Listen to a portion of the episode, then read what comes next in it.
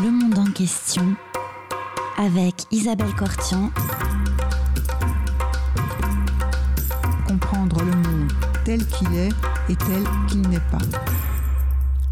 Bonjour à toutes et à tous et bienvenue sur Radio Cause Commune 93.1 dans le monde en question.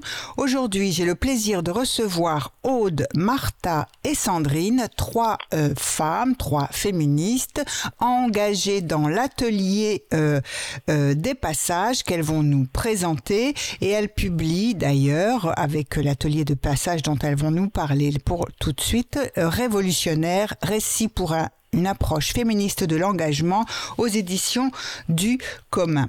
Alors, je vais commencer peut-être par vous poser à toutes les trois, Aude, Martha et Sandrine, une euh, question sur euh, qu'est-ce que c'est que l'atelier euh, des passages? Moi, je dirais simplement à nos éditeurs que je vais vous présenter comme des cueilleuse d'histoires et des conceptrices du recueil euh, justement intitulé Révolutionnaire que vous allez nous présenter. Alors peut-être je commence avec euh, Martha et en lui demandant de nous présenter en quelques mots l'atelier des passages et comment elle s'est elle s'est impliquée dans ce projet et puis on continuera avec euh, Aude si vous le voulez bien et Sandrine? Eh bien parfait, bonjour Isabelle, merci bonjour, de nous recevoir. Bonjour Martha. Euh, oui, du coup, euh, on est là pour vous présenter un livre qui est sorti fin février, qui s'appelle Révolutionnaire, récit pour une approche féministe de l'engagement, qui est un livre qui est un recueil de six témoignages. Et du coup, l'atelier des passages, c'est un peu une partie du collectif qui a recueilli ces témoignages euh, de personnes qui sont du coup politisées dans la seconde moitié du XXe siècle.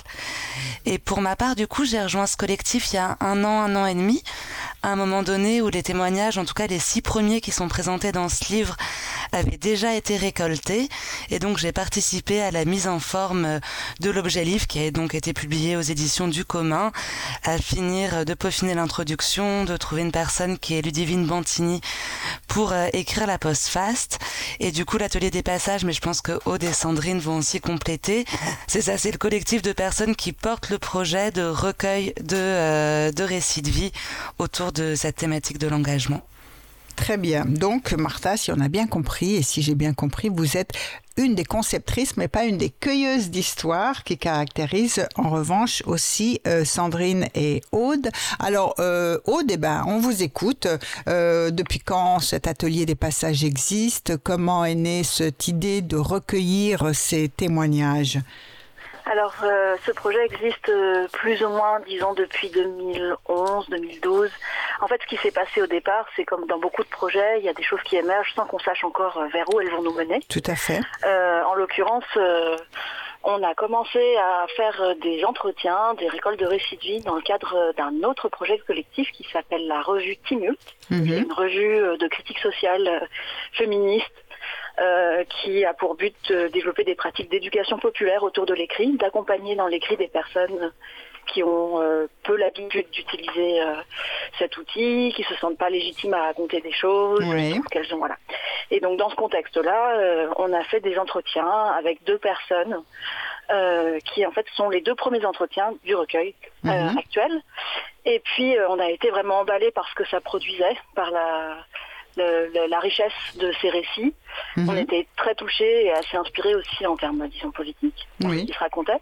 Et donc, on s'est dit qu'il fallait qu'on continue, que en fait, des témoignages de ce type-là, il y en avait des dizaines, des centaines. Et comme ça se prêtait pas exactement au format euh, de la revue, Oui. euh, le projet s'est autonomisé. Et donc, on s'est mis à, à récolter euh, des témoignages sans savoir euh, où les publier encore, simplement pour les accumuler. Oui.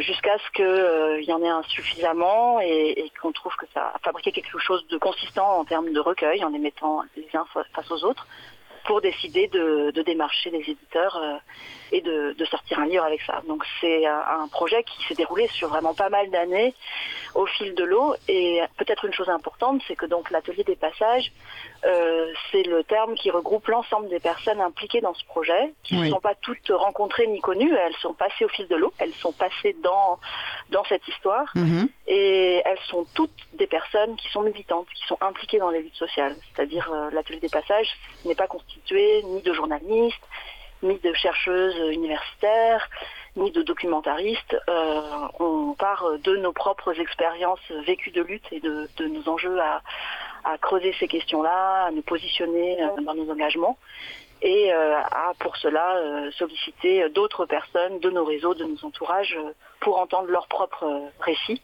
mhm. et qui va venir alimenter bah, nos propres convictions, nos propres prises de position. Donc c'est un collectif qui est militant. Oui, un collectif militant. Alors précisément, vous êtes euh, cueilleuse d'histoire et vous avez conçu ce, modèle, euh, ce, projet de livre, donc un projet qui naît effectivement et puis qui finalement va prendre la forme d'un livre dans lequel il est question à la fois de transmission et donc une transmission peut-être intergénérationnelle et en même temps aussi de vos propres expériences de lutte aussi, c'est-à-dire qu'il y a un partage aussi. Est-ce que Sandrine, vous pouvez euh, nous, nous expliquer comment c'est articulé effectivement ces questions de, de transmission et de partage en même temps puisque euh, les, ce sont aussi des militantes, c'est pas qui, qui, qui recueillent des récits et des témoignages de militantes. Oui, alors peut-être que quand même il faut que je dise un petit peu moi la place que j'ai dans ce recueil-là, euh, parce que du coup euh, le, livre c'est pas un aboutissement. Euh, le livre c'est une étape, le projet continue de recueil de récits et moi je suis arrivée à la fin de l'étape livre. Du coup je soutiens le, enfin je participe à, la diffusion du livre et on fait des ateliers autour de ce livre pour diffuser cette démarche de recueil, euh, cette démarche féministe euh, de recueil de récits de vie. Euh, mais moi, j'ai pas participé précisément au livre. Je participe à la démarche dans l'ensemble et, et à la démarche future pour le futur. Voilà. D'accord. Alors, euh, est-ce que quand même euh, vous pouvez, euh, aider par Martha ou bien Aude, nous parler de la façon dont se sont articulés l'engagement de chacune de ces personnes-là à différents niveaux, en tant que militante en particulier, et la transmission intergénérationnelle? Euh, eh bien, mes collègues vont me compléter, mais euh, du coup, euh, l'idée donc c'était que c'était des militantes féministes engagées dans différentes luttes qui avaient envie d'entendre le récit d'autres militantes plus âgées et en partant du constat que ces les espaces pour entendre le récit de ces personnes n'existaient pas, d'aller chercher et susciter ces récits. Euh, et du coup, euh, justement dans cette idée de transmission, de nourrir un peu euh, les, les engagements actuels avec pas forcément des modèles ou des héroïnes, mais juste des expériences concrètes transmises de personnes d'autres générations. Oui, alors tout à fait, c'est-à-dire qu'à la fin, c'est, ce qui est intéressant, c'est qu'effectivement votre positionnement et votre posture en particulier dans ce, à la fois ce projet, dans ce livre, c'est-à-dire que vous dites qu'il y a des, euh, il n'y avait pas d'espace euh, pour recueillir ce genre de témoignages et que donc vous pensez à, ce, à, créer ces espaces avec votre livre et en même temps c'est parce qu'on ne recueille pas, on n'a pas recueilli, on n'a pas eu la démarche d'aller recueillir un certain nombre de, de témoignages que peut-être ces espaces n'existent pas. Peut-être pour, euh, je veux bien euh, ajouter quelques éléments à ce sujet. En fait, l'impulsion de départ, elle vient aussi d'une question d'urgence, de, sensation d'urgence, de voir des personnes autour de nous euh, vieillissantes, pour certaines malades, et de se dire ah il faut se dépêcher, il faut se dépêcher parce que cette mémoire est encore vivante. Elle est là autour de nous et d'ici quelque temps, elle n'y sera plus. Ces personnes vont disparaître et allons allons chercher ces témoignages en direct tant que c'est encore là. Donc ça, c'était une première impulsion. Et la deuxième, et c'est vraiment important, c'est qu'on ne va pas à la recherche de témoignages de personnes qu'on ne connaîtrait pas du tout. C'est pas un travail, une fois de plus, d'universitaire ou de journaliste qui va aller chercher en dehors de son cercle d'autres personnes pour aller raconter. En fait, c'est des interviews qui se font par proximité, c'est-à-dire euh, dans les dispositifs. Nous, intervieweuses, on va toujours avoir un lien de connaissance avec la personne interviewée. Donc pour certaines, euh, on les connaît parce qu'elles ont fait partie de nos groupes militants, qu'on milite encore ensemble. Pour d'autres, euh, peut-être il y a un lien de famille ou un lien de voisinage ou d'amitié. Et c'est important parce que ce qu'il s'agit de nouer à ce moment-là, c'est l'approfondissement d'une relation. Et, euh, et ça, c'est important euh, parce que ça, ça construit une manière très particulière de se raconter, d'être en confiance. Tout à fait. Mais aussi, ça va venir nourrir euh, ben justement des liens dans un réseau donné, dans un, un cercle militant. Oui. ça va venir consolider en fait des liens existants. Et d'où cette démarche dont a parlé Sandrine avec les ateliers maintenant. Il s'agit pour nous de donner cet outil à d'autres pour qu'elles-mêmes aillent auprès des personnes qu'elles connaissent Nous, on va pas y aller à leur place.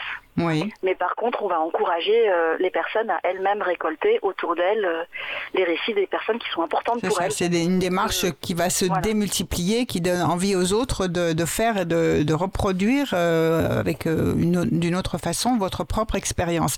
Alors effectivement, ce qui caractérise très bien ce, projet, ce, ce livre qui est l'aboutissement d'une réflexion et, et- et- et d'un travail, c'est votre idée de partager des récits de lutte, de luttes variées. On verra, euh, vous allez nous en parler, de quel type de lutte, différents types de lutte et de différentes façons euh, de militer dont il est question, mais on partage et on recueille, on partage ces témoignages sans euh, véritablement se les approprier en les transmettant, mais sans, euh, je dirais, sans les, écraser euh, du poids de, de l'histoire ou sans surplomber effectivement la parole de celui qui ou de, enfin de celle qui témoigne.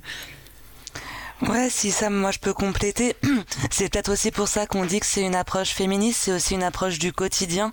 On demande vraiment aux personnes de se raconter. On va pas chercher, comme elle a dit Sandrine, des hauts faits, forcément des personnes connues. On peut être connu ou inconnu. Dans les témoignages présentés, il y a des témoignages qui sont anonymisés.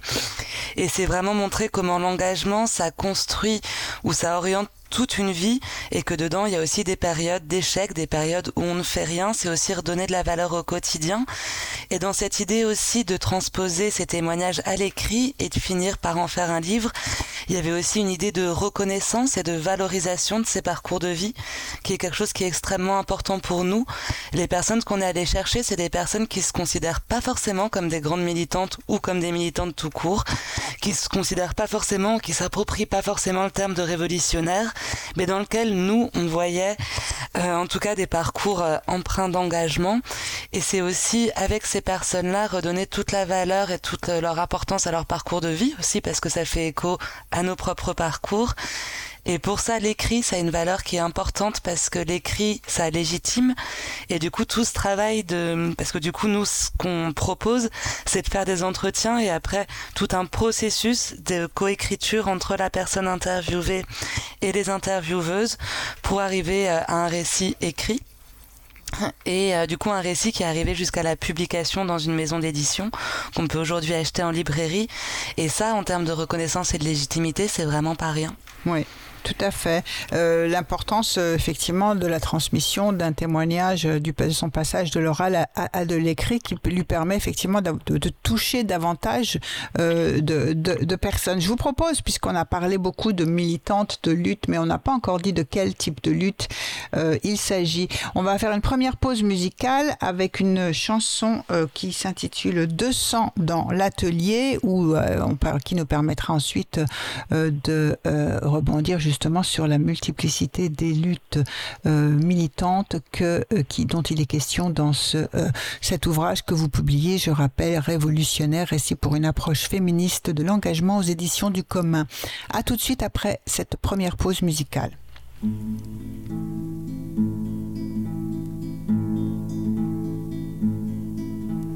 Deux dans l'atelier, chacune sa machine. Les heures défilent comme des pièces sur le tapis roulant. Tiens, y a le petit dernier qu'il faut faire vacciner. Bon Dieu, mon fil qui vient encore de se casser. Comment je vais me débrouiller pour faire mon compte de chemisier? Je laisserai bien tout tomber, merde la contre-dame.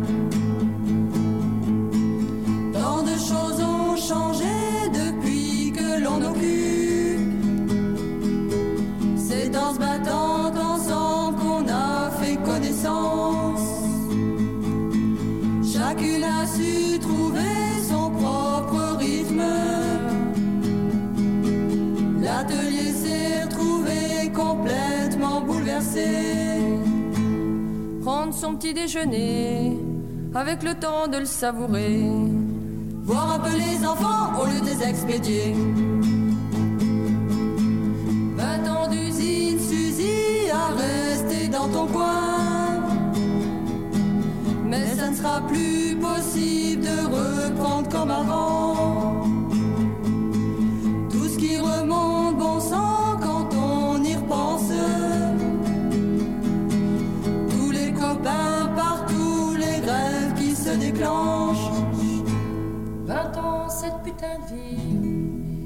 Parler, c'est plus possible. Ce qu'on a forgé ici, personne pourra le détruire.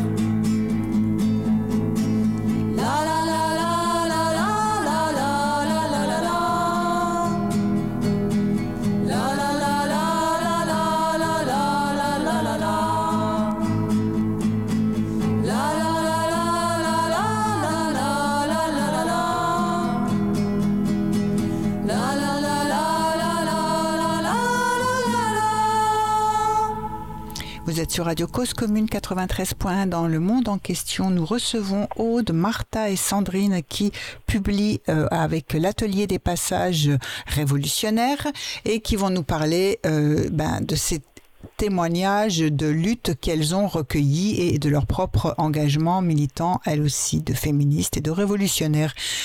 Qui veut commencer euh, Aude peut-être ou Sandrine? Oui.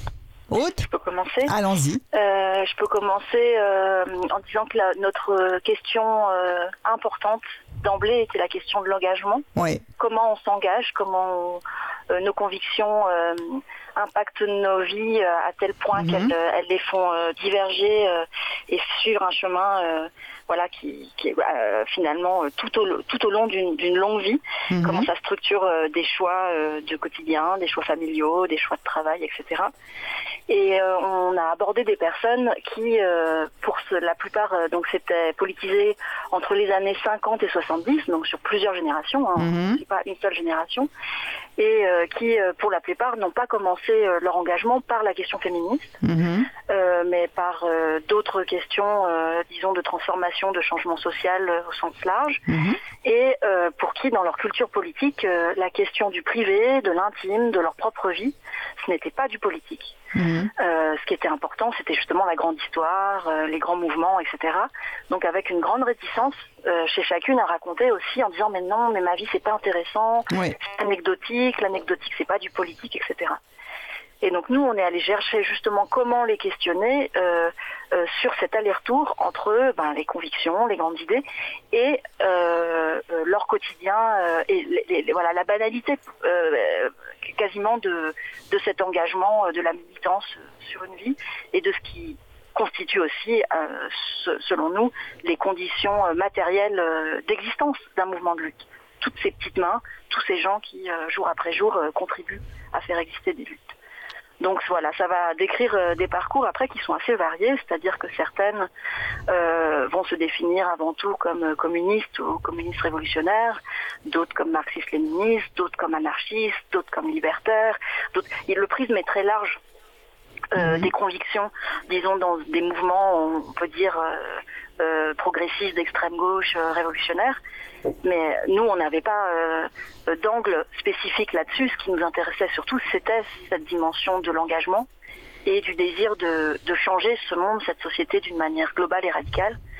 C'est là qu'on on plaçait, euh, pour ainsi dire, euh, la question de la perspective révolutionnaire dans Oui. ces années-là, et qu'on était intéressé euh, par ces témoignages. Alors la perspective révolutionnaire dans ces années-là, comme vous dites, euh, en quoi, enfin, euh, quelle est quelle est votre approche par rapport à un engagement de type révolutionnaire? Et est-ce que vous-même, dans votre militantisme, dans votre vie, vous vous considérez comme des militantes révolutionnaires? Et comment vous articulez les luttes euh, des différents engagements, enfin l'engagement euh, politique et féministe? Bah, ce que je peux, je peux peut-être commencer, euh, et puis peut-être Martha prendra la suite. Mais du coup, un des constats qui, est aussi à l'origine de ce livre, c'est que euh, révolutionnaire, euh, aujourd'hui, c'est un peu un, gros mot, et qu'il est plus difficile euh, peut-être pour nos générations de se définir comme révolutionnaire que comme féministe où nous, l'engagement est souvent défini d'abord comme féministe, et que d'aller écouter ces personnes-là et de prendre aussi cet angle-là, euh, c'était aussi pour remettre en travail cette notion de révolutionnaire et de pouvoir s'autoriser aussi à se la réapproprier d'une certaine manière. Euh, c'est- C'est-à-dire que euh, non seulement c'est la question de la compatibilité, mais souvent on, ne distingue pas, enfin on fait une distinction entre ce qui est lutte politique et ce qui est lutte féministe. Alors non, pour nous, je pense que c'est vraiment euh, similaire presque. C'est euh, du coup, j'ai l'impression que ce qu'on définit en introduction, c'est un féminisme qui est global et qui est une approche de la politique et euh, de l'engagement tel qu'on a envie de le porter. Et il n'y avait pas de notion de représentativité dans les témoignages qu'on a, ce qui ne veut pas dire qu'on n'a pas vu des choses émerger. Par exemple, il y a le poids du travail et le fait de s'organiser autour du travail et de l'emploi, qui est quelque chose qui fait moins écho à, à nos générations, en tout cas aux personnes qui ont fait les, les interviews. Il y a aussi vraiment la question de l'internationalisme et à quel point les luttes s'inscrivent euh, autour aussi des questions palestiniennes, de tout ce qui se passe en Amérique latine, des questions de dictature. À un moment donné on a l'impression, en tout cas pareil, des personnes qui ont participé à l'atelier des passages, qu'on a des luttes beaucoup plus locales. Et du coup, c'est sûr qu'il y a ces traits-là qui apparaissent. Si vous voulez, à un moment donné de l'émission, on pourra aussi vous lire des extraits pour, euh, pour aussi rendre compte un peu de la manière dont euh, les propres personnes parlent, parlent de leur engagement. Mhm. Euh, oui. Aude? Oui, bah, c'était pour euh, ajouter encore euh, quelques éléments. Ces personnes qu'on interviewe, elles sont là avec nous aujourd'hui. Donc dans leur manière de tisser leur récit, elles le font venir jusqu'à maintenant et elles se, positionnent, elles se positionnent également au présent. Oui, tout à fait. Elles sont aussi, elles sont des, c'est pas des anciennes militantes, c'est des parcours qui peuvent être différents avec des moments où on est moins engagé ou plus engagé ou des engagements aussi qui se repensent constamment. Mais effectivement, c'était intéressant. Enfin, je voulais euh, mettre l'accent sur le fait que beaucoup de femmes euh, ont euh, milité. Et aujourd'hui, dans la perception, en particulier les recherches, les travaux de recherche, on leur dit mais vous n'étiez pas engagée féministe parce que vous faisiez des luttes politiques. Comment vous, vous avez, euh, et comment est-ce que c'est les années qui passent qui ont changé notre regard sur les luttes et l'engagement des femmes, ou est-ce qu'il y a un problème particulier ou une, spécificité, effectivement, dans la façon dont on articule euh, féminisme et engagement politique? Sans doute euh, que nous aurons chacune des réponses différentes à cette question, mais en tout cas pour, pour ma part, euh, je pense qu'il y a eu effectivement une grande difficulté pour les luttes féministes à s'inclure et à, à être euh, prises en compte dans le grand champ des luttes, oui. Parce que elles se sont comme vues aussi marginalisées ou mises à côté comme un thème spécifique. Oui. Et également, dans, dans, certaines histoires de lutte, quand même, elles ont été pointées comme divisant la lutte. Oui. Donc presque sans doute à des moments euh, contre-révolutionnaires, puisque euh, au lieu de euh, s'unifier au grand mouvement révolutionnaire pour abattre, je sais pas, un ennemi principal qui serait le capitalisme, oui. Ou, ou quelque chose de ce genre-là, elles allaient questionner à l'intérieur des luttes également les rapports de force, les rapports de domination. Tout à fait. Et euh, parce que justement, c'est. Mais depuis, on a quand même, je veux dire, il y a eu plusieurs vagues avec le féminisme et notamment une approche euh, plus récente, très intersectionnelle, oui. qui rebat les cartes de la question des dominations au sens large, et pas uniquement de la domination masculine ou du système patriarcal, mais aussi du système euh, raciste colonial, euh, de tout un ensemble euh, de structures de domination qui s'entrecroisent, oui. et qui sont importantes à penser simultanément. Euh, à, euh, aux questions climatiques, aux questions environnementales, aux questions euh, anticapitalistes et de critique du système économique globalisé. Enfin, il y a tout un ensemble de choses qui sont arrivées par les féministes, mais aussi les luttes antiracistes, mais aussi les féministes noirs. Enfin, tout un ensemble de choses qui sont arrivées depuis les années 70-80 qui nous permettent aujourd'hui de penser les choses de nouveau de manière un peu plus globale et, et croisée. Oui. Euh, et de ne pas penser qu'il y aurait un consensus et une unité euh, à l'intérieur des luttes euh, qui serait complètement lisse et que l'ennemi serait à l'extérieur, qu'il faudrait abattre, je sais pas, les oui. méchants patrons, point barre, mais plutôt une idée que on est nous-mêmes actrices et acteurs de la reproduction des rapports de domination. Et euh, qu'on peut euh, néanmoins euh, faire alliance ensemble et construire des rapports de force qui vont permettre de voilà de, de, pousser le mouvement social et d'articuler les choses euh, plus globalement. Et alors comment euh, à la fois les interviewés et les intervieweuses euh, conçoivent ou, ou cette constante hein, ou dans l'histoire, aussi bien euh, si on prend l'histoire au niveau national de la France, dans les différents euh, luttes et mouvements des soulèvements populaires ou de l'insurrection ou à l'étranger également, euh, dans les mouvements populaires de contestation, de protestation, les mouvements révolutionnaires, la place des femmes, elles, les femmes ont toujours été présentes, on a beaucoup compté sur elles, mais en même temps, elles se sont, leur rôle a souvent été marginalisé la plupart du temps, où on a carrément confisqué leur lutte. Oui, c'est vrai. Et d'ailleurs, elles ont, elles ont des postures euh, euh, elles-mêmes elles misent à plein de moments leur importance.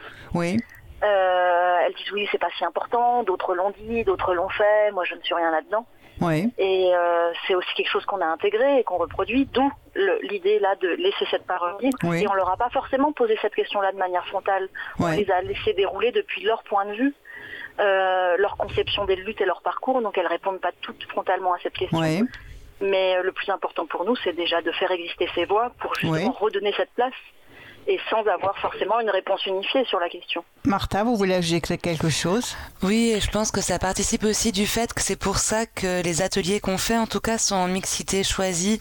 On dit, nous, du coup, sans hommes cisgenres. Et que du coup, c'est quelque chose qui est important pour nous aussi, pour redonner toute sa place à, comme vous dites, à des voix qui ont été minorisées, qu'on entend moins, voire pas.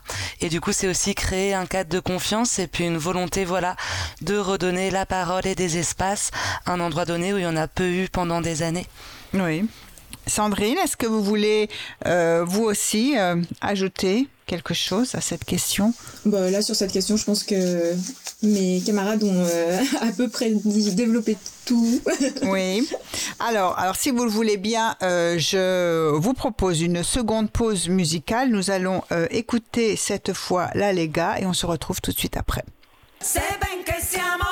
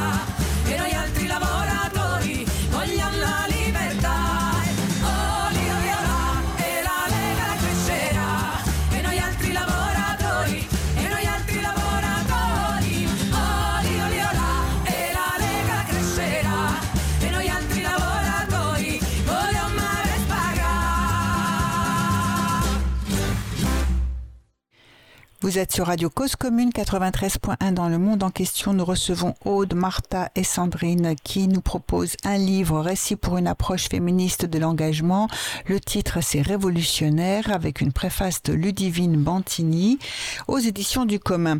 Alors je vous pose euh, la question euh, particulière désormais de, du rôle euh, de l'émotion et de l'engagement et comment particulièrement vous avez fait dans le recueil de vos témoignages fait surgir cette particularité effectivement des engagements et de l'émotion dans l'engagement. Je pense qu'on a déjà apporté des éléments de réponse. La première, c'est quand même la question de la connaissance. Ça veut dire que euh, les personnes interviewées, les personnes intervieweuses se connaissent et qu'on pense que c'est euh, un biais d'entrée qui est essentiel pour réussir à se livrer à un moment donné. Ouais. Et, C'est ce que euh, on vous appeliez la proximité hein, dans, dans ce qu'on votre appelle démarche. la- la proximité, tout à fait. C'est prendre le temps aussi de présenter le projet, d'être euh, confortable dans l'échange. Et c'est des choses qui sont euh, loin d'être anodines. Euh, d'être Tout à aussi fait, dans c'est le la qualité, non-jugement. c'est la qualité de, de, de l'échange où c'est un, vraiment un, un véritable échange ou un dialogue, on va dire, et non pas quelque chose qui surplombe. Oui. Oui, voilà, tout à fait. Puis après, il y a, voilà, nous, ce qu'on fait, c'est des entretiens, ce qu'on appelle semi-directifs. Ça veut dire avec des questions très ouvertes. Et, euh, nos relances se situent vraiment pour que euh, les personnes puissent se repositionner vis-à-vis de leur regard sur leur propre parcours, si elles voient des continuités, si elles voient des ruptures, ou est-ce qu'elles-mêmes voient des questions de transmission, plus que sur des faits spécifiques. Et du coup, je pense que ça amène à se positionner.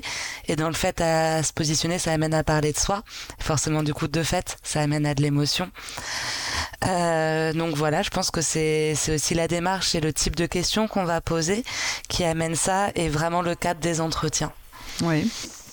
Est-ce que. Sandrine, vous... Oui, du coup, pour euh, compléter, je pense aussi que du coup notre euh, dispositif spécifique euh, favorise aussi euh, le fait de, de pouvoir euh, aller dans, dans ce livret, euh, dans ce- ces récits, dans des choses aussi intimes, puisqu'il y a un dispositif où euh, il y a une personne qui ne fait qu'écouter et il y a une autre personne euh, qui prend des notes. Et du coup, cette écoute complète et, et cette disponibilité, à mon sens, favorise aussi euh, le fait bah, d'être en confiance et de pouvoir euh, vraiment euh, parler de soi et d'aller un peu loin là-dedans. D'autant aussi que, euh, bien sûr, euh, dans un deuxième temps, euh, et on le dit à l'avance, euh, il y a la possibilité de revenir sur tout. Euh, les personnes sont maîtresses de leur euh, récit jusqu'au bout. Et euh, s'il y a quelque chose où, euh, dans justement l'émotion du moment, euh, elles estiment après qu'elles sont allées trop loin euh, pour euh, ce qu'elles veulent pouvoir, euh, euh, comment dire, euh, soutenir à un, à un niveau public, euh, eh bien elles peuvent euh, complètement dire ah, mais non ça on, on l'enlève euh, ou rajouter au contraire à des moments pour mieux expliquer quelque chose. Et aussi du coup il y a cette possibilité d'anonymisation qui permet aussi Oui, à laquelle vous avez d'être plus à l'aise. Tout à fait. Alors c'est un peu le, euh, il y en a une euh, de, justement de- des personnes interviewées qui dit bah oui mais comment se comment se raconter? On va quand même pas se vautrer. Euh, c'est à la fois une espèce de pudeur, une espèce aussi de, de prudence et en même temps, comme vous l'avez dit, alors si j'ai bien compris, le, le témoignage est recueilli, mais à trois personnes. C'est-à-dire qu'il y en a une qui est constamment dans l'écoute, mais pas dans l'écriture, et l'autre qui va écrire aussi le témoignage. Vous êtes à trois, et celle qui parle. Oui. C'est ça. Oui, c'est euh, effectivement euh, ce qui prouve bien qu'effectivement dans la transmission et dans le témoignage, il faut souvent être pas seulement à deux. Et, et- et surtout, ça c'est la phase de récolte, Ouais. la- de première. Mais ensuite, cette prise de notes, elle donne lieu à une retranscription. La retranscription, après, elle va être rendue littéraire par un travail d'écriture qui est fait entre les trois personnes. Mhm. Et c'est ce que décrivait Sandrine à l'instant sur euh, euh, cette possibilité de corriger, d'ajuster, euh, euh, de réorganiser aussi, parce que un des enjeux, c'est le passage de l'oral à l'écrit. Il est compliqué. Oui. Si on, on fait une retranscription complètement littérale avec euh, toute la dimension orale, les types de langage, les répétitions, euh, les manières de boucler dans son récit, de parler d'une chose à plusieurs reprises, etc. On peut se retrouver avec un texte qui, euh, au final, est presque un peu dégradant, donne la sensation qu'on ne sait pas s'exprimer, Oui. euh, etc. Et donc pour nous, c'était très important de lui donner après une forme littéraire, Mhm. bon, qui garde la- l'aspect euh, récit de vie à la première personne. hein. La Mhm. personne commence en Oui. disant je m'appelle comme ci, comme ça, j'ai fait ci et ça. Mais en fait, il y a vraiment un travail sur la langue pour venir lisser en fait et, et donner une meilleure fluidité. Euh, euh, qui va aussi mettre la personne en confiance euh, et, et- et lui montrer à quel point sa parole est valable et entendable. Tout à fait. Elle se, elle se réapproprie son propre récit sous la forme de l'écrit, mais elle y participe. C'est-à-dire qu'au départ, si spontanément elle n'aurait pas écrit directement, elle devait passer par votre intermédiaire. Hein, elle, ensuite, le, produit écrit euh, de, de, son témoignage, euh, elle, a la possibilité de, enfin, de le comprendre comme sien, sans être aliéné effectivement. Parce que souvent, euh, bah voilà, quand euh, quelqu'un recueille votre parole et puis la met euh, dans le cadre d'un récit, je vais dire une étude sociologique ou d'histoire, etc., il y a quelque part où effectivement il y a une vue surplombante sur le témoignage et il ne sert que, il ne sert que d'exemple ou de titre illustratif. Et là, c'est pas, c'est, c'est pas du tout le cas. Ouais, c'est exactement ça. Ouais. Oui, Martha, vous, vous Oui, oui, puis il y a vraiment ce truc aussi de co-construction sur le Oui. temps. Vous voyez, par rapport à. C'est une différence aussi avec euh, les témoignages euh, radio ou audio. On fige la parole à un moment donné T. Oui. C'est que là, on va pouvoir continuer à la construire sur les euh, Tout quelques allers-retours qu'on va faire avec la personne. Et du coup, on va avoir le droit aussi de cheminer avec les questions qui ont été posées. Voilà. Se dire peut-être qu'un jour après, ah bah tiens, j'ai envie de préciser ma question ou de modifier un peu les liens de causalité de ce que j'ai raconté ou aussi d'aller de ce côté-là. Et du coup, on va faire ce travail-là jusqu'à euh, ce que le récit soit OK, fini pour la personne. Et c'est toujours évidemment la personne interviewée qui décide. Et je trouve que cette construction de la pensée dans le temps, elle a un intérêt qui est spécifique aussi au-delà de l'intérêt de l'écrit. Oui, oui, oui, tout à fait, parce qu'il y a un vrai, un vrai cheminement, et une, vraie euh, construction et con-construction. Mais effectivement, euh, et, et ça montre que c'est un témoignage, mais qu'il est vivant. C'est ça. C'est- Et aussi des fois que c'est une réappropri- réappropriation de son témoignage Oui. dans le sens qu'on l'a jamais fait avant. Oui, tout Donc à c'est pas fait. évident de le, le produire comme ça de but en blanc quand on s'est jamais raconté. Oui. Trouver par, par où commencer et où aller pour se raconter, c'est pas du tout évident. Et euh, donc se donner un peu de marge de manœuvre pour réajuster, Oui, tout en étant dans un cadre où on est accompagné et où on va pas non plus se perdre pendant dix années à se demander ce qu'on raconte. oui, C'est aussi un cadre qui est suffisamment limité pour qu'on aboutisse euh, en quelques mois. oui. Ben voilà, tout ça, l'idée c'est d'être euh, aidante en faisant ça. Et d'ailleurs, une des choses que ça a produit, par exemple, c'est que certaines ont dit bon bah maintenant, on va se revoir parce que j'ai Oui. de choses à te raconter. Mais évidemment, parce qu'effectivement, quand on commence à parler, euh, on a en- envie de continuer. Et c'est aussi euh, l'engagement dans sa continuité et discontinuité. Enfin, je veux dire, le récit et le témoignage aussi, c'est une autre façon aussi de s'engager Mhm. dans la vie. Je voudrais demander euh, à chacune d'entre vous peut-être qu'elle euh, qu'elle parle d'un témoignage en particulier euh, qu'il a particulièrement, enfin dont elle souhaiterait effectivement nous, enfin, nous dire quelques mots euh, et, et- et montrer qui permettent de montrer aussi la, diversité euh, de ce que vous entendez par les luttes qui peuvent être aussi bien des luttes euh, internationalistes que euh, des luttes syndicales, toute forme de militantisme. On va faire essayer de faire apparaître un petit peu la, la diversité de ces, de ces engagements. Qui veut commencer? Est-ce que Sandrine, vous avez un exemple, un récit sur lequel vous souhaitez attirer, appeler notre attention dans, dans, dans ce livre? Ben, on avait euh, sélectionné des extraits Ouais. peut-être à lire. Est-ce Ouais. qu'on a le temps de Eh faire ben, ça allons-y. Alors Euh, du coup, euh, on commence dans l'ordre de- Ouais. de- ou de- d'entrer dans le livre. D'accord, si vous voulez. Et euh, donc c'est moi qui vais commencer euh, et je vais simplement vous le lire. J'ai pas besoin de le présenter. C'est le début en fait de l'entretien et vous allez voilà rentrer D'accord. dedans euh, avec nous. Très bien. Voilà. C'est euh, comment parler de tout ça sans se vautrer? Voilà. Euh, et ça commence euh, par euh, un titre qui est J'ai embrassé la lutte avec passion. Oui, Tu sais, je n'ai encore jamais vraiment raconté cette histoire, mais je crois qu'il est temps. Je suis née en 1950 au sein d'une famille pauvre dans un quartier populaire de Montevideo. Ma mère était elle aussi née en Uruguay, d'une mère italienne et d'un père espagnol. Analphabète, elle avait d'abord été ouvrière couturière puis repasseuse.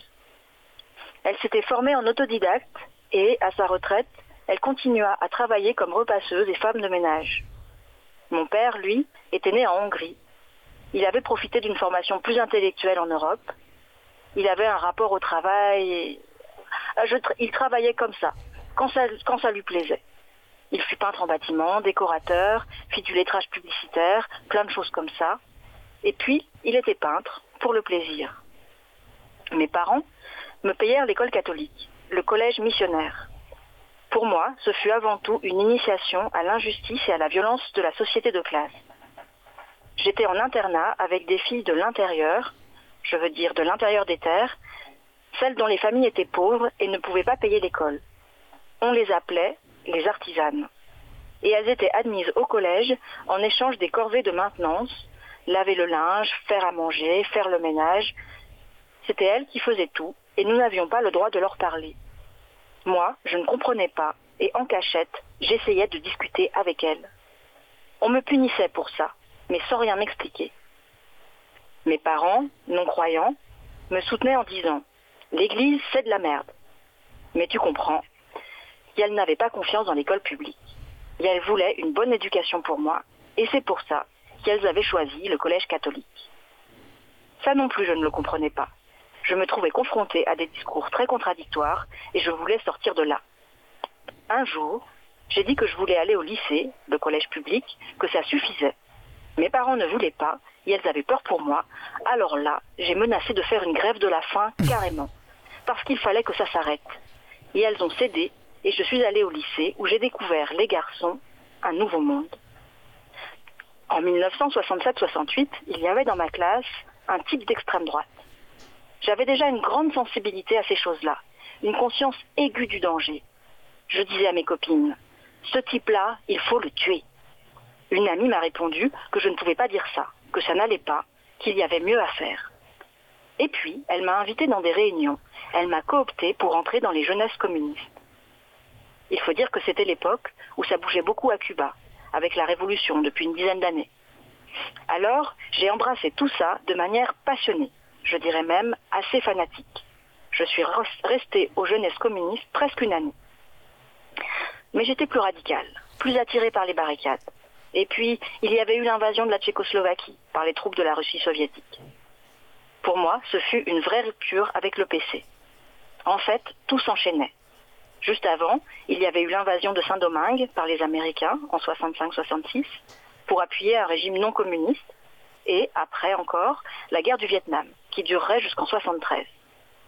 Alors, avec tout un groupe d'étudiants et d'étudiantes, d'ouvrières et d'ouvriers, radicaux, nous avons quitté les jeunesses communistes.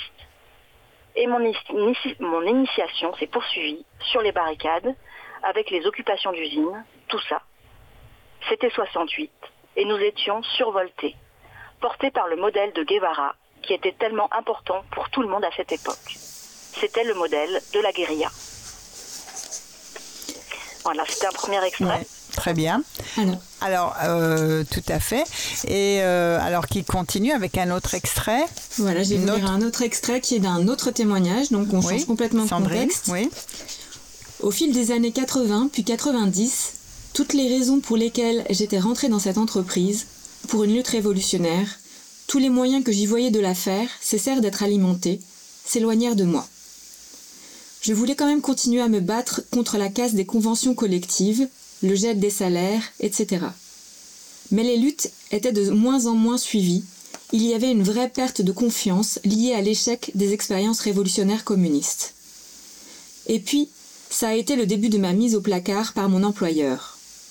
J'ai été mutée dans une petite antenne où je ne voyais personne, où je ne pouvais pas vraiment agir.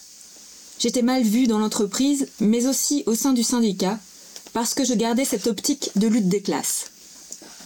J'ai été éjectée des organes de décision locale et régionale du syndicat.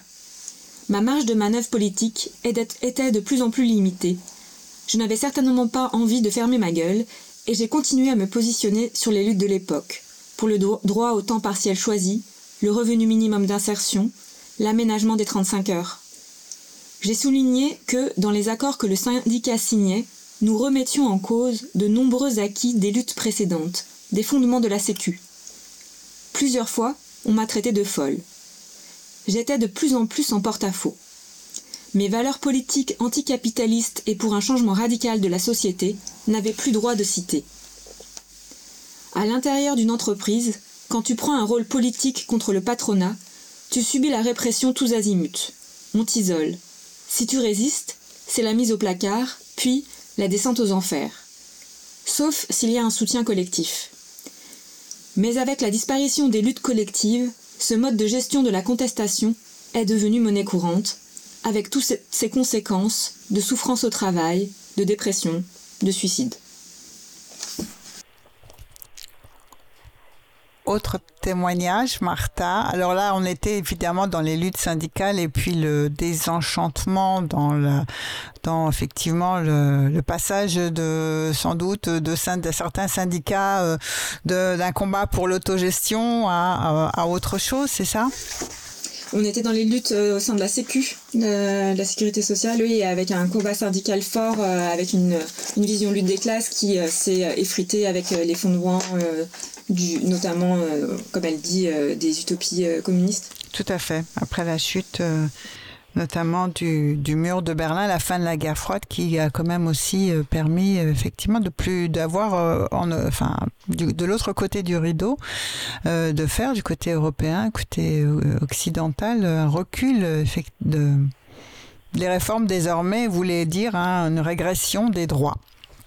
Et également, là, on parle du syndicat de la CFDT. Oui, tout à fait. de l'autogestion révolutionnaire, autogestionnaire. Tout à fait. À une cogestion euh, avec le pouvoir qui est devenu, euh, voilà. qui est passé aux mains du Parti socialiste à partir de 81, qui a du coup aussi rebattu l'écart du rapport de force euh, institutionnel. Hein. Oui, oui, et, et qui a ébranlé aussi beaucoup. Enfin, oui, fait rappeler effectivement l'évolution de, de, de, la CFDT euh, qui au départ effectivement défend l'autogestion et qui euh, passe effectivement, qui évolue euh, progressivement vers euh, la cogestion, comme vous le dites si bien. Troisième témoignage, Martin.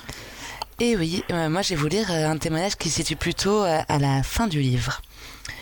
Et puis un jour, je me suis dit, il va falloir quand même que je vois ça d'un peu plus près. C'était au moment des expulsions de 2012. Je suis allée sur le site internet de la ZAD et j'ai lu un article.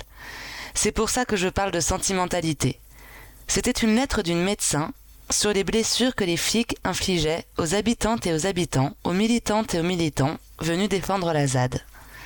Ça m'a complètement effrayée et j'ai réalisé que j'en avais marre de rester à la maison. Je ne supportais plus non plus les quelques copines que j'avais et qui discutaient politique tout en restant à la maison. En vieillissant, évidemment, ça ne s'améliore pas. On a des idées sur tout, mais on ne connaît rien. Et donc, j'ai lu sur le site qu'il y avait une manif et j'y suis allée. Il y avait plein de monde, je ne comprenais rien. Ça faisait longtemps que je n'avais pas vu des manifs comme ça. Il y avait des filles avec de grands sacs pleins de grenades qu'elles ont déposés au pied des CRS. Je me demandais vraiment ce qu'elles faisaient. C'était tout à fait en dehors de ce que j'avais connu, de ce que j'avais fait moi-même. Quand on est passé devant la préfecture, les canons à eau des flics nous attendaient. C'était la première fois que je me faisais arroser comme ça. Et puis, il y a eu une invitation à aller à B17. Je ne connaissais pas l'existence de ce lieu, donc j'y suis allée. B17 est un local autogéré à Nantes où se croisent des associations et des collectifs de lutte, principalement libertaires. Il y avait plein de monde, et là aussi, j'ai écouté. J'entendais un peu mieux à l'époque que maintenant. Je ne comprenais pas tout, mais j'entendais plein de choses avec lesquelles j'étais d'accord. Et puis, je voyais toutes ces personnes qui faisaient ce geste, celui d'agiter les mains comme des marionnettes. Je me demandais si elles s'opposaient à ce qui venait d'être dit. Je me demandais pourquoi sont-ils là si elles sont opposées? En langue des signes française, cela signifie bravo. C'est un geste qui permet de donner son approbation de manière silencieuse dans une assemblée, mais ça, je ne le savais pas encore. Sur des tracts, j'ai lu qu'il y avait un collectif qui s'appelait CNCA, Collectif Nantais contre l'aéroport, et qui se réunissait à B17 tous les mercredis. Alors j'y suis allée, et je vous ai connu comme ça. Merci Martha. Alors, notre émission va bientôt toucher à sa fin, mais je vous demande à chacun, à chacune d'entre vous, un mot de la fin. Euh, Aude, on commence par vous. après ces lectures qui montrent à la fois la diversité des témoignages et la qualité effectivement de, de, de la transcription, de l'écriture euh, de, ces, de ces luttes variées Ce que je peux dire, c'est que je- j'encourage toutes les personnes qui nous entendent euh, euh, à lire ce livre, mais surtout à, à elles-mêmes interroger leurs entourages sur euh, leur parcours de vie. Oui, Parce qu'on se surprend vraiment dans ces moments-là. C'est extrêmement émouvant. oui. et, et- et inspirant et ça nous fait miroir d'une manière qui est très constructive. euh, euh, du coup, euh, voilà. Enfin, moi, en tout cas, j'ai l'impression que je, je me suis mise à faire ça avec d'autres, Oui. un peu sur le fil par hasard, et que maintenant je suis accrochée et que j'ai envie de, de- de partager cet enthousiasme. Ça fait beaucoup de bien, en fait, Oui. de faire ça. Et ça nous fait. Ça fait du bien à vous euh, et à celles que, dont vous recueillez la parole et avec qui vous ça, écrivez. Est-ce que ça veut dire que dans, entre, euh, entre vous, il y a le projet de poursuivre euh, une autre, un autre livre dans, dans ce sens, de continuer de recueillir ou peut-être ça aura prendra une autre forme? Peut-être que je peux du coup continuer là-dessus. Oui, allons-y. dans les mots de la fin. Euh, oui, c'est un projet qui est toujours en cours. Comme on disait au, au début, le livre euh, est une étape, euh, mais c'est pas la finalité. Et du coup, il y a des entretiens qui sont d'ores et déjà recueillis et en, en train d'être mis en forme. Et euh, ce dont Mais vous ne savez pas encore, Sandrine, si ce sera euh, euh, sous forme de livre ou différent. On ne sait pas encore, euh, mais on sait qu'on les publiera. Euh, après, c'est pas forcément sous un forme de livre chez un éditeur. Ça peut être des brochures, ça peut être des plein de choses, mais euh, mais l'idée c'est euh, de- d'en recueillir euh, le beaucoup et de et de les diffuser. Euh, D'autant que ces six premiers témoignages ont aucune prétention à la représentativité. Du coup, l'idée c'est plutôt de fonctionner par émulation et accumulation de Oui, témoignages. oui. Et, en quoi ça vous a particulièrement, qu'est-ce que ça vous a appris ou apporté, ce- cette forme d'engagement auprès de, de ces femmes dont vous recueillez les récits avec lesquels vous écrivez? Alors moi je trouve qu'il y a forcément beaucoup euh, d'émotions à partager ça, peut-être se comprendre différemment, se rendre compte aussi que les personnes sont pas forcément là où on les attendait et du coup que c'est des imaginaires ou des projections qu'on peut avoir. Et moi là je suis aussi extrêmement agréablement surprise de ce que la tournée, la promotion de ce livre produit.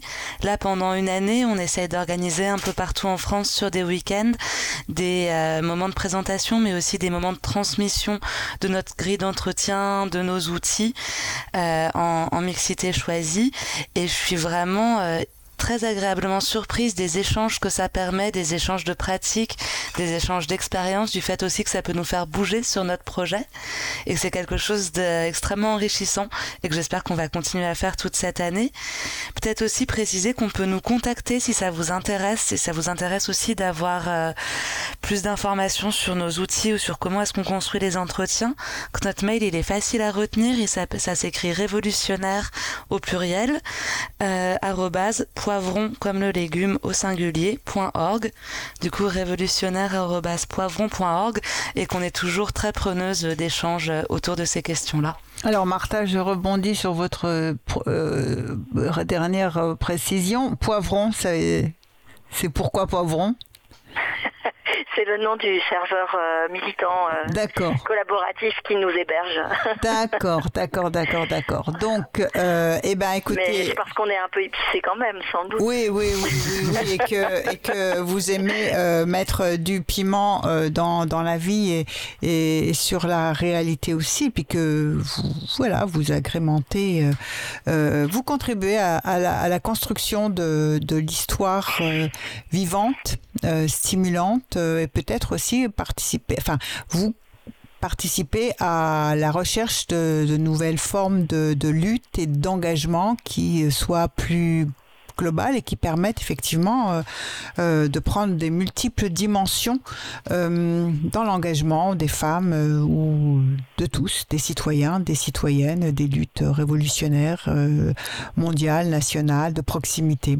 Alors, ben, merci en tout cas à vous de, de, de, vos témoignages et de celles et des témoignages de celles que vous nous transmettez, que vous nous avez fait entendre et donner envie d'aller euh, évidemment lire. Notre émission touche à sa fin. On se quitte avec Anne Sylvestre qui va nous chanter Une sorcière et comme les autres. Et je vous dis à toutes les trois, Aude, Martha et Sandrine, au revoir. Merci beaucoup. Merci à Stéphane en régie et à très bientôt pour une prochaine émission. S'il vous plaît, soyez comme le duvet, soyez comme la plume d'oie des oreillers d'autrefois. J'aimerais ne pas être portefeuille. S'il vous plaît, faites-vous léger. Moi, je ne peux plus bouger. Je vous ai porté vivant, je vous ai porté enfant. Dieu, comme vous étiez lourd, pesant votre poids d'amour, je vous ai porté encore à l'heure de votre mort. Je vous ai porté des fleurs, vous émancelez mon cœur quand vous jouiez à la guerre. Moi, je la maison. J'ai usé de mes prières les barreaux de vos prisons. Quand vous mouriez sous les bombes, je vous cherchais en hurlant. Me voilà comme une tombe et tout le malheur dedans. Ce n'est que moi, c'est elle ou moi. Celle qui parle qui se tait, celle qui pleure ou qui est gaie, c'est Jeanne d'Arc ou bien Margot, fille de vague ou de ruisseau. Et c'est mon cœur ou bien le leur. Et c'est la sœur ou l'inconnue, celle qui n'est jamais venue, celle qui est venue trop tard, fille de rêve ou de Et c'est ma mère ou la vôtre, une sorcière comme les autres. Il vous faut être comme le ruisseau, comme l'eau claire de l'étang qui reflète et qui attend. S'il vous plaît, regardez-moi, je suis vrai. Je vous prie, ne m'inventez pas, vous l'avez tant fait déjà. Vous m'avez aimée servante, m'avez voulu ignorante. Forte, vous me combattiez, faible, vous me méprisiez. Vous m'avez aimée putain et couverte de satin. Vous m'avez faite statue et toujours je me suis tue. Quand j'étais vieille et trop laide, me jetiez au rebut. Vous me refusiez votre aide quand je ne vous servais plus. Quand j'étais belle et soumise, vous m'adoriez à genoux. Me voilà comme une église, toute la honte dessous. Ce n'est que moi, c'est elle ou moi. Celle qui aime ou n'aime pas, celle qui règne ou se débat, c'est Joséphine ou la Dupont, fille de nacre ou de coton. Mais c'est mon cœur ou bien le leur, celle qui attend sur le port, celle des monuments aux morts, celle qui danse et qui en meurt, fille bitume ou fille fleur. Et c'est ma mère ou la vôtre, une sorcière comme les autres. S'il vous plaît, soyez comme je vous ai. Vous ai rêvé depuis longtemps, libre et fort comme le vent. libre aussi. Regardez, je suis ainsi. Apprenez-moi, n'ayez pas peur. Pour moi, je vous sais par cœur. J'étais celle qui attend, mais je peux marcher devant. J'étais la bûche et le feu, l'incendie aussi, je peux. J'étais la déesse mère, mais je n'étais que poussière. J'étais le sol sous vos pas, et je ne le savais pas. Mais un jour la terre s'ouvre et le volcan n'en peut plus. Le sol se rompant découvre des richesses inconnues. La mer à son tour divague de violence inemployée. Me voilà comme une vague, vous ne serez pas noyé. Ce n'est que moi, c'est elle ou moi.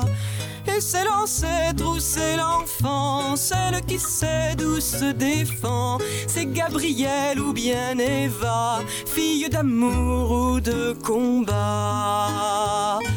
Et c'est mon cœur ou bien le leur, celle qui est personne n'attend. Et c'est la moche ou c'est la belle, fille de brume ou de plein ciel.